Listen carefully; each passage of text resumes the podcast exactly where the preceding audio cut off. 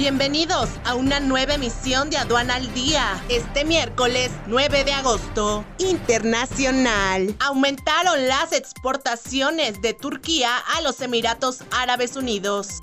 Ucrania busca impulsar sus exportaciones con un nuevo plan cerca de las desembocaduras del Danubio.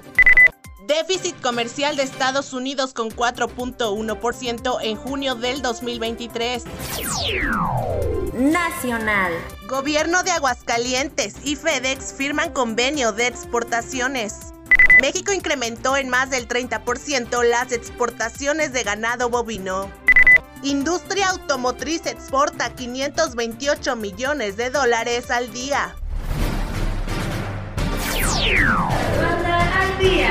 Este es un servicio noticioso de la revista Estrategia Aduanera. EA Radio, la radio aduanera